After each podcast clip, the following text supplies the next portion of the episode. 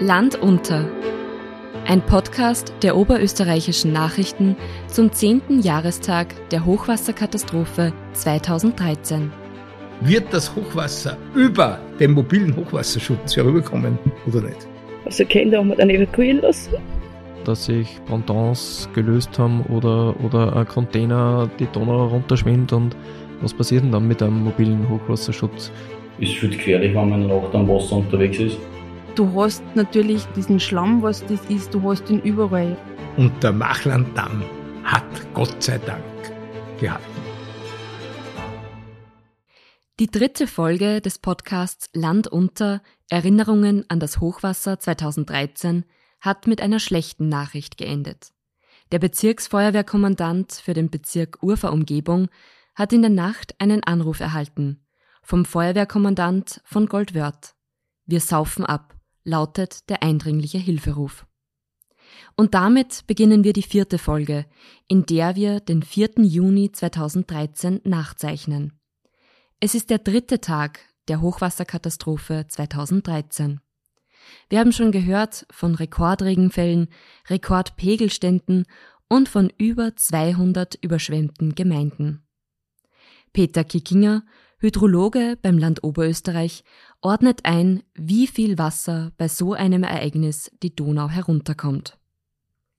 Die, die Menge an sich ist, sagen wir, was bei so einem Donau-Hochwasser passiert oder, oder durchgeflossen ist, äh, war zum Beispiel an der Grenze von Österreich zu Deutschland, ähm, ist einmal reinkommen mit äh, circa 9800 Kubikmeter pro Sekunde. Das würde beim Mittelwasser was wir im, im normalen Durchschnittsjahr haben, eigentlich ähm, liegt es bei 1500 Kubikmeter pro Sekunde äh, circa. Ähm, das heißt, das ist eine viel größere Menge und vergleichbar, oder wenn man es vergleichen möchte mit einem so einem Sportbecken, einem Olympiasportbecken, das würde in einer Sekunde viermal mit dem Donauwasser gefüllt werden. Also das ist eine große Menge an Wasser, die da pro Sekunde von, von Deutschland dann nach Österreich reingekommen ist. An diesem Dienstag steigt das Wasser in Goldwörth, Feldkirchen, Walding und Ottensheim unaufhörlich. Und es steigt rascher und höher, als Experten es vorhergesehen haben. Seit 7 Uhr früh sind mehrere Hubschrauber der Polizei und des Bundesheers im Einsatz. 116 Menschen sind in ihren Häusern eingeschlossen und können nur noch über Dächer und Balkone nach draußen. Sie werden mit Hubschraubern und Booten gerettet.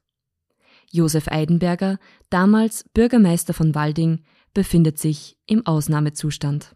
Ah, das ist keine lustige Situation, mit der musst du mal durchkommen. Hat aber dazu geführt, dass ich die ersten sechs Tage vom Hochwasser er nur war, genau sechs Stunden in Summe im Bett verbracht habe, aber da habe ich nicht geschlafen, sage ich auch. Mhm. Ja, also wie das äh, mental, psychisch bei wo zum Auswählen ist, weiß ich heute nicht mehr. Mhm. Damals ist es irgendwie gegangen. Mhm. Also eigentlich gar nicht geschlafen. Äh, das war, da mhm. warst du unfähig. Weil da, da, mhm. ich hab mit drei Telefonen war ich unterwegs, weil irgendwo war der Akku gar, irgendwo habe ich, hab ich dann keine Verbindung gehabt und also das war nicht lustig.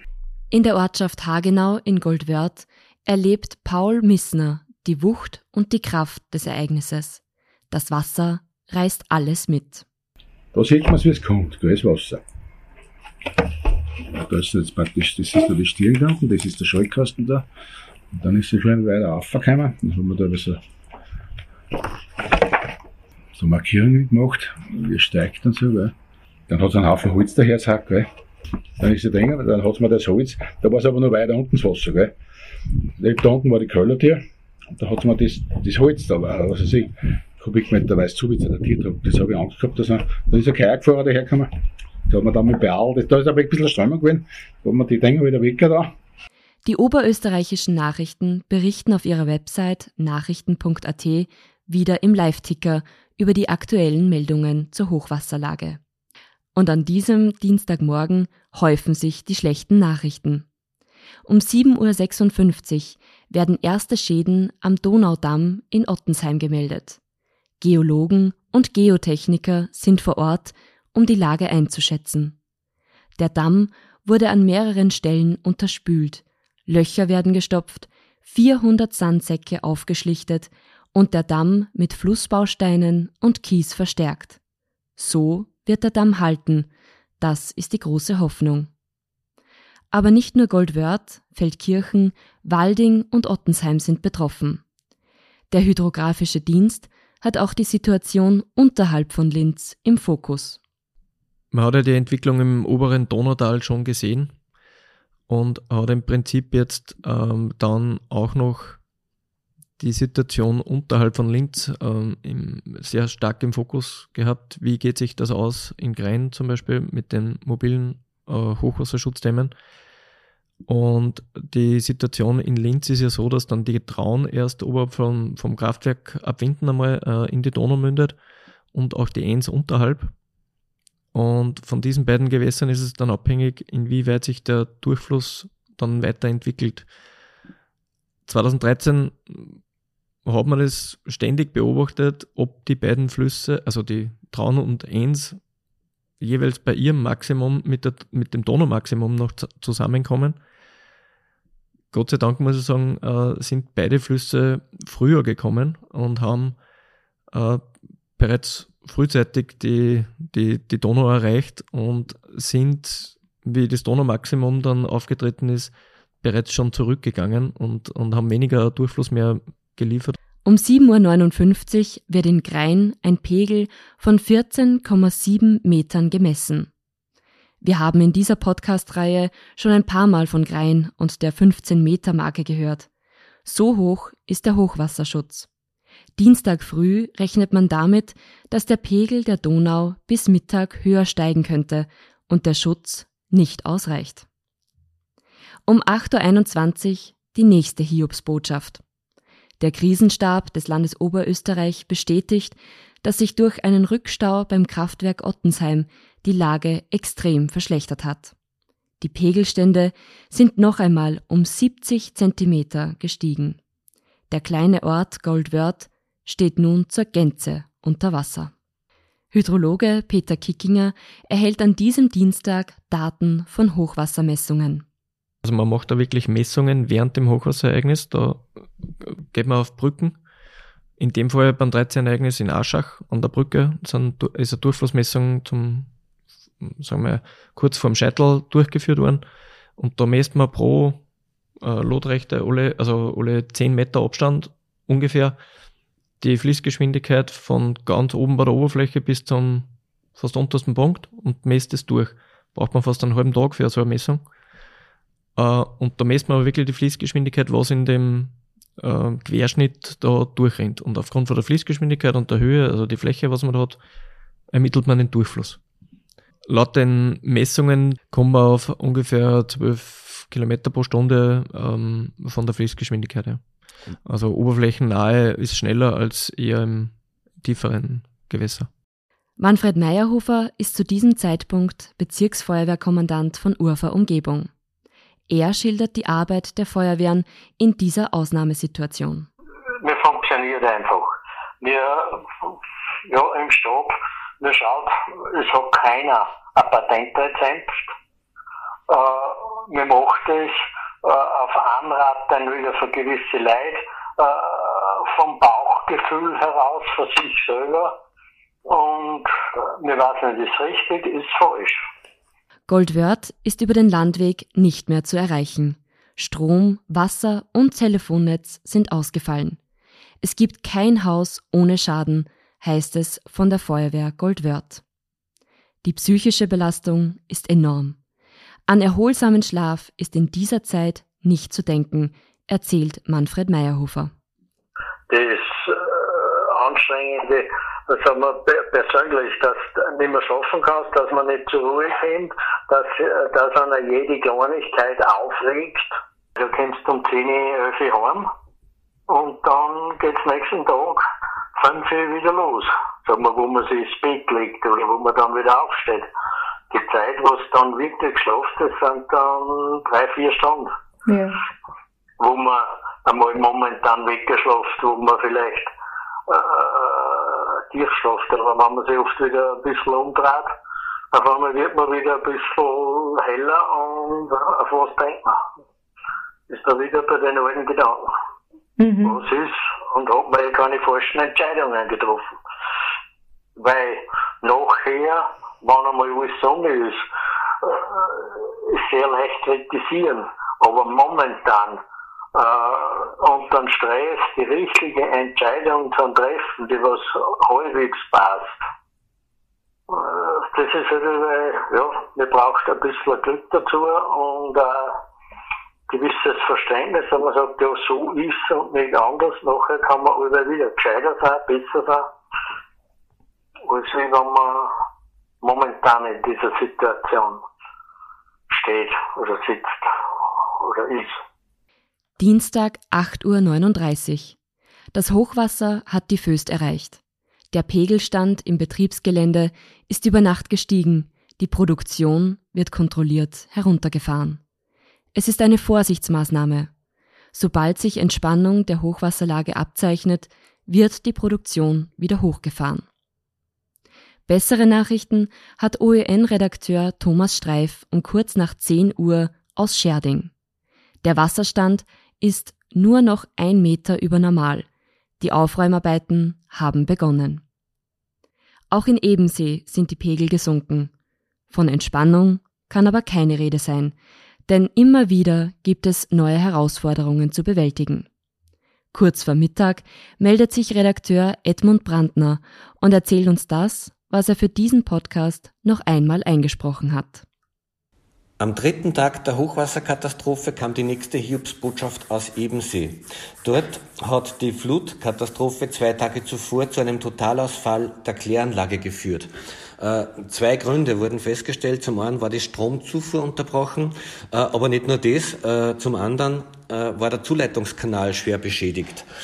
Die Reparaturarbeiten haben Tage und Wochen gedauert, waren zum Teil ziemlich kompliziert. Also zum Beispiel hat man, um die Stromaggregat, das neue, überhaupt zur Kläranlage bringen zu können, hat man eine Straße verbreitern müssen. Im, rund um den Traunsee hat das Ganze ziemliche Besorgnis erregt. Das war schon in der Badesaison. Äh, die Menschen hatten Angst, dass der Traunsee verschmutzt wird. Nicht zu Unrecht. Also die Kläranlage ist für die Abwässer von rund 8000 Personen äh, in Ebensee da. Ein Gmundner Gemeinderat hat dann ein paar Tage später äh, eine Anfrage an die Bezirksbehörde gestellt, ob das Wasser jetzt verkeimt ist. Äh, die Bezirksbehörde hat beruhigt, die haben von sich aus schon Tage zuvor das Wasser geprüft und festgestellt, der Traunsee ist praktisch keimfrei. Ähm, allerdings hat es eine ganz andere Warnung gegeben. Äh, man hat appelliert an Kinder und Jugendliche beim Springen ins Wasser aufzupassen, weil so viel Treibgut an den Ufern liegt. 12.31 Uhr. Redakteurin Manuela Kaltenreiner hat erschreckende Nachrichten aus Langenstein. Im Ortsteil Dorf Gusen sitzen Menschen teilweise seit Sonntag in ihren Häusern fest. 200 Häuser stehen unter Wasser. Den Ortsteil hat es viel schlimmer erwischt als 2002. Die Menschen werden mit Zillen gerettet. Für den Ort kann noch keine Entwarnung gegeben werden. Auch wenn der Donaupegel um 10 Zentimeter gesunken ist. Um 13 Uhr gibt es Neuigkeiten aus Goldwörth. Keine guten Neuigkeiten allerdings. Der vollkommen überflutete Ort ist von der Außenwelt abgeschnitten. Die Hubschrauberrettung wurde abgeschlossen. 91 Personen wurden auf diesem Weg aus Goldwörth, Feldkirchen und Walding gerettet. Sonja Meisel lebt in der Ortschaft Purwörth in Walding. Sie erinnert sich. Also was wir retten haben, nochmal aufgetragen. Ich habe einfach nachher, das war also eiskalt zur Zeit. Da war es ja wirklich kalt, weil da haben wir Winterhammer aufgehabt und geregnet oder so viel. Also ich habe dann Tricker da nichts gesehen. Ist das nächste dann gewesen. Ja, es ist halt einfach schwierig gewesen. Also Kinder haben wir dann evakuieren lassen. Ja. Sind die mit dazu geholt worden? Ja, mit, mit dem Feuerwehrboot. Das ist gut. Weil da war der Florian drei Jahre alt. Ja, es hilft einfach nicht. Mhm. Es war schwierig. Mhm. Das heißt, Sie im Altbau drüben haben eigentlich dann den Fallen schon gehabt? Ja, schon. Mhm. Mhm. Haben Sie Wohnräume unten auch, oder? Ja, wir haben Küche, Schlaf, also das Wohnzimmer vor den Schwiegereltern, Bad und das ganze Stallgebäude, die Heizung ist alles herunter. Mhm. Das war schon. Die Schlafräume sind eh alle oben. Aber ja, es ist trotzdem. Am Dienstagnachmittag tagt erneut der Krisenstab des Landes Oberösterreich. Dabei wird deutlich, wie sehr einige Gemeinden noch immer in Gefahr sind. Der Damm in Ottensheim wurde zwar verstärkt, die Wassermassen sind aber noch immer enorm. Bricht der Damm, steht halb Ottensheim unter Wasser. In Goldwörth werden alle Schleusen beim Kraftwerk geöffnet, die Pegel sind wieder um 70 Zentimeter gestiegen. In Grein sind Hochleistungspumpen im Einsatz. Für 16 Uhr wird der Höchststand der Donau erwartet. Notwendige Evakuierungen wurden bereits am Montag durchgeführt. In Sachsendorf laufen die Evakuierungen von zehn Gebäuden, 30 Menschen müssen noch aus dem Hochwassergebiet geholt werden. Soweit der Bericht aus dem Krisenstab.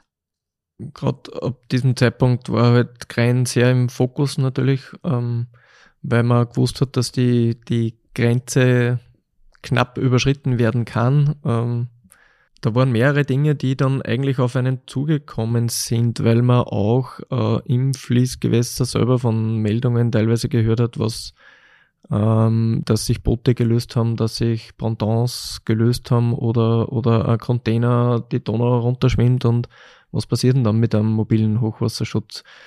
Ähm, die Frage hat man sich während dem Ereignis natürlich dann ständig gestellt und, und hat das mitverfolgt. Ähm, die Prognosen waren dann schlussendlich ja so, dass man gesagt hat, okay, das schaut jetzt gut aus, könnte sich ausgehen. Ähm, ja, äh, einfach äh, Aufregung von früh bis am Abend. Die Blicke richten sich also nach Grein. Bernhard Leitner, Redakteur in Perg, beobachtet die Lage in Grein an diesem Tag genau. Und er macht ein ikonisches Bild, das verdeutlicht, wie knapp die Situation wirklich war. Er erinnert sich zurück. Das Foto der Flut 2013, ja, das war, glaube ich, der Ausblick auf Grein mit dem mobilen Hochwasserschutz, das ich am Vormittag des 4. Juni gemacht habe. Es war jener Tag, an dem das Hochwasser seinen Höchststand erreicht hat. Bei uns im Bezirk Berg war ja vom ersten Tag des Hochwassers äh, die Frage bei allen gegenwärtig, hält der Damm, also der Machlanddamm, das hat die Menschen hier in der Region bewegt und, und mindestens genauso die Einsatzkräfte und die Behörden. Ich war damals als äh, Redakteur der Oberösterreichischen Nachrichten mehrmals täglich in der Einsatzzentrale der Bezirkshauptmannschaft im Berg und da waren die Verantwortlichen also wirklich angespannt, weil man Montag, Dienstag in der Früh noch nicht genau gewusst hat, wie weit geht's und heute das alles. Ich meine, der Damm ist nicht einmal ein Jahr vorher, also im August 2012 eröffnet worden und beim Bau, bei allem, äh, was wir auch als Medien begleitet haben, war immer das erklärte Ziel, dass dieser Damm äh, das Machland vor einem ähnlich verheerenden Schaden bewahren soll, wie wir sie im Jahr 2002 hier erleben mussten. Es hat dann oft geheißen, ein kleines Hochwasser wäre ja nicht schlecht, um die Abläufe einmal im Ernstfall zu erproben. Aber natürlich hat niemand an ein Hochwasser mit derartigen Dimensionen gedacht. Im Nachhinein, glaube ich, hat man davon gesprochen, ein 300-jährliches Hochwasser war das Ereignis 2013. Ich bin am zweiten Hochwassertag, also am Dienstag, 4. Juni war das, am Morgen zuerst von Mitterkirchen nach Baumgartenberg gefahren zu einer Reportage. Im Machland ist aber eben alles völlig eben. Das heißt, man sieht den Damm, aber nicht, was dahinter ist.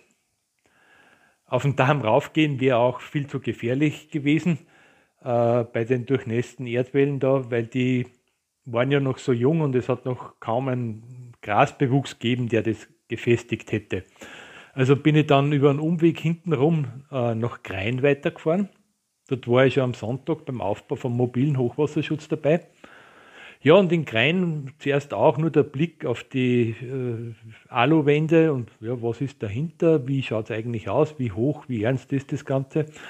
Und da habe ich mir dann einen Platz gesucht, von dem aus man einen Überblick hat. Und da ist mir die Idee gekommen, dass ich über die Jubiläumstraße hinaufgehe zur Kalvarienbergkapelle. Und dort habe ich dann tatsächlich jenen Ausblick gehabt, der eigentlich wie kein zweiter deutlich gemacht hat, wie knapp alles war. Vereinzelt sind schon Wellen leicht über, die, äh, über den Damm drüber geschwappt.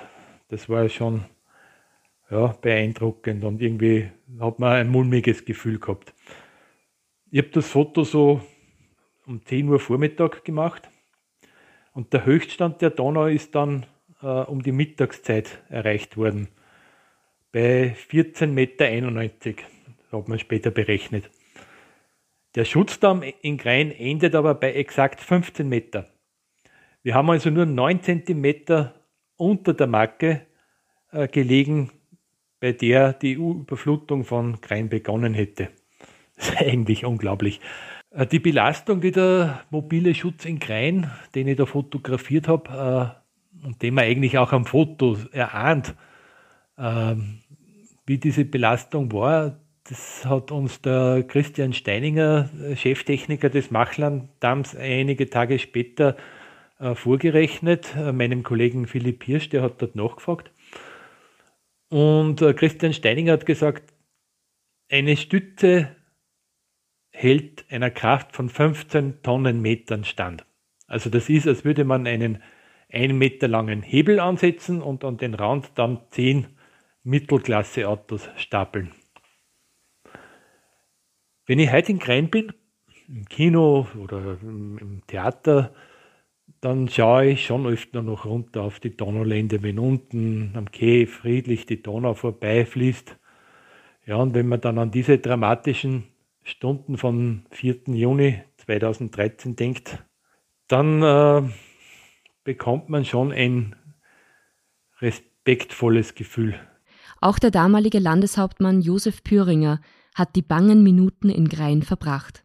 Die Erleichterung darüber, dass der Damm gehalten hat, ist ihm heute noch anzuhören. Ich werde nie vergessen. Wir sind am Dach, auf der Dachterrasse der Konditorei Schürgi in Grein gestanden. Die bange Frage, wird das Hochwasser über den mobilen Hochwasserschutz herüberkommen oder nicht? Bis auf fünf, sieben Zentimeter hinauf ist das Hochwasser gestanden. Und der Machlanddamm hat Gott sei Dank gehalten. Krein ist von diesem Hochwasser beispielsweise verschont geblieben, denn Sie dürfen Ihnen, müssen Ihnen ja vorstellen, der Machlanddamm hat immerhin 182 Millionen Euro gekostet. Wenn der jetzt nichts taugt, die Blamage für die Politik. Aber er hat gehalten, wie viele, viele andere Schutzwasserbauten auch, die wir von 2002 bis 2013 sehr konsequent errichtet haben. Um 15 Uhr kommt die erlösende Nachricht für Grein von Bezirksfeuerwehrkommandanten Josef Lindner. Es geht sich aus. Das Wasser schwappt zwar stellenweise über die Hochwasserbarrieren, ein großes Überspültwerden bleibt aber aus. Eineinhalb Stunden später meldet der hydrographische Dienst, dass die Pegel der Donau oberhalb von Grein bereits leicht zurückgehen. Bis wieder Normalzustand herrscht, wird es aber dauern. So gibt die Linz AG am Abend bekannt, dass es noch einige Tage dauern wird, bis das Stromnetz in ganz Oberösterreich wieder vollständig hergestellt ist. Hunderte Mitarbeiter sind im Dauereinsatz. Die Aufräumarbeiten beginnen. In vielen Orten dürfen die Menschen wieder in ihre Häuser zurück. In anderen dauern die Nachwehen der Flut noch länger an. An diesem Dienstagabend, dem 4. Juni 2013, ist aber nur eines wichtig. Keine starken Regenfälle mehr. Die Prognosen dafür sind gut. Die Unsicherheit und die Erfahrung der vergangenen Tage stecken den Menschen aber noch in den Knochen. Nun heißt es abwarten, putzen und Häuser trocknen. Der Einsatz für die Feuerwehrleute, Bundesheersoldaten und freiwilligen Helfer ist noch nicht vorbei. Dominik Angerer, Kommandant der Freiwilligen Feuerwehr Walding, dazu. Kann ich jetzt äh, auf die Tag genau nicht sagen. Ähm, es war mit Sicherheit so, dass man eine Woche intensivst gearbeitet hat, aber es waren dann auch noch entsprechende Nachwehen, die, mhm. die beseitigt werden haben ja. müssen. Aber äh, eine Woche in etwa war es mit Sicherheit die, die stärkste Phase. Er erzählt aber auch von den Pausen, die man gezwungenermaßen eingelegt hat. Denn die Arbeit auf dem Wasser ist vor allem in der Nacht sehr gefährlich. In der heißen Phase, wo das Wasser da ist, dass du in der Nacht was tust am Wasser, das geht eh nicht. Also ist viel gefährlich, wenn man in der Nacht am Wasser unterwegs ist. Äh, einerseits, wenn wer reinfällt, äh, ist gefährlich, dass du ihn wieder findest. Andererseits, man sieht ja Treibgut und so weiter nicht. Also wenn der Baumstämme daher schwimmen und man fährt mit dem Boot dagegen, das, das macht alles keinen Sinn. Nicht. Also in der Nacht hat es in Wirklichkeit äh, keinen großen Betrieb gegeben draußen. Das heißt, da hat man geschaut, dass jeder heimkommt und ein paar Stunden Schlaf kriegt, weil äh, sonst kannst du ja auf Dauer den Einsatz gar nicht äh, bewältigen. Und untertags hat man dann das Ganze abgewickelt. Und genauso war es aber dann in der Zeit, wo, wo das Wasser weg war. Ja. Ähm, macht echt keinen Sinn, dass man die Nacht durcharbeitet, weil äh, die Angehörigen, die was da daheim irgendwo sind, die, die Anwohner, die müssen auch schauen, dass sie irgendwann zum Schlafen kommen. Also es bringt gar nichts. Bei so einem lang andauernden Einsatz muss man einfach auf, auf die eigene Leute genauso schauen. Also macht keinen Sinn, wenn man sich drei Tage lang ausbaut und dann ist vorbei. Also man muss da gut drauf schauen, dass dass man seine Akkus über Nacht wieder auftankt. Julia Müller beschreibt die Szenerie in Enghagen. In ihrem Haus ist das Wasser bis in den ersten Stock gestanden. Wenn es Hochwasser kommt, das ist ein voll dreckiges Wasser. Also das ist wirklich eine, eine graue Suppen vom Feinsten und ähm, du hast natürlich diese, diesen, diesen Schlamm, was das ist, du hast ihn überall, ja, in jeder Steckdosen drin du hast na, also wenn's, wenn's bei uns beim, entlang der Donau dann gegangen bist, da war ja, da war ja Meter hoch dann dieser Schlamm- und Sandgemisch, was da war.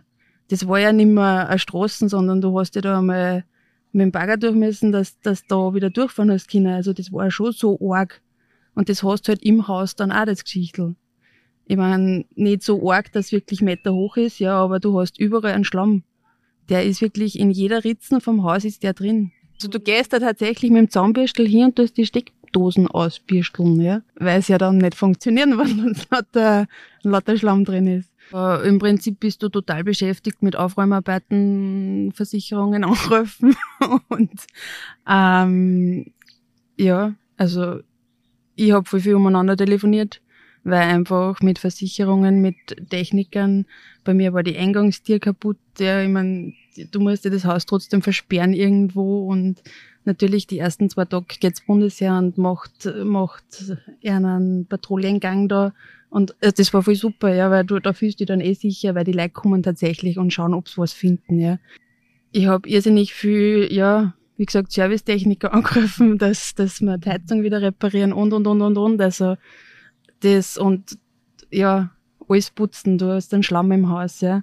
Der muss aussehen. Ähm, kein, also ich habe super viel Bekannte da gehabt und meine Family da gehabt, die was mir, mich da voll unterstützt haben. Also das war ein Hammer. Ähm, ja, war viel zum Arbeiten in die Tage danach. Paul Missner, der ebenfalls in der Goldwörter Ortschaft Hagenau lebte, beschreibt die folgenden Tage so.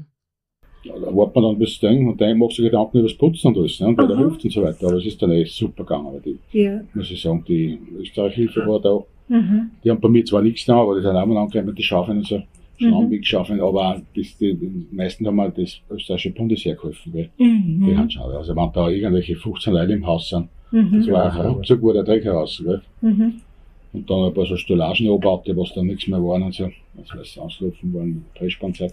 Mhm. Aber das ist ganz fest gegangen. Ja. Mhm. Ja, und dann haben nicht die Dinge aufgestellt worden, wie das dann weg war, das Wasser ein paar Tage später. Die Trocknungsgeräte. Mhm. Aber das hatte ich dann, ja. Da haben wir dann einen, einen voll heißen Sommer gehabt, gell. Mhm. Das du aber, das darfst nicht aufmachen. Ähm, Okay. Weil bei den Trocknungsgeräten, die, ähm, da muss das Fenster zulassen, Mhm. alles, gell. Mhm. Gut, Tag und Nacht hat es natürlich gut. Ich hab sechs oder sieben so Geräte habe ich drin gesteckt gehabt, gell. Da unten und oben. Wenn ich gegangen bin auf dem Parkettboden, platsch, platsch ist es gegangen, gell. Mhm. Gut, und da ist er rausgegangen, so ist es bei mir ist genau gestanden. Da- Natürlich war auch alles hin, weil in dem Moment, weil das auch die nicht mehr aufgebraucht und nichts, weil was geworfen hat. Julia Müller und Paul Missner leben nicht mehr in den Häusern, die 2013 vom Hochwasser überflutet worden sind. Die beiden sind Aussiedler. Sie haben die entsprechenden Angebote des Landes angenommen und sich ein neues Zuhause gesucht. Darüber, wie diese Absiedelungen gelaufen sind, welche Lehren man aus dem Hochwasser 2013 gezogen hat und welche offenen Wunden es da und dort noch gibt, werden wir in der fünften und letzten Folge dieser Podcast-Reihe Land unter berichten. Redaktion, Interviews und Recherche Barbara Eidenberger, Renate Stockinger und Markus Prinz. Produktion, Schnitt und Sounddesign Markus Prinz. Moderation Caroline Ploberger. Interviewpartner in dieser Folge waren Josef Püringer, Peter Kickinger, Julia Müller, Manfred Meyerhofer, Dominik Angerer, Josef Eidenberger, Sonja Meisel, Paul Missner, Edmund Brandner und Bernhard Leitner.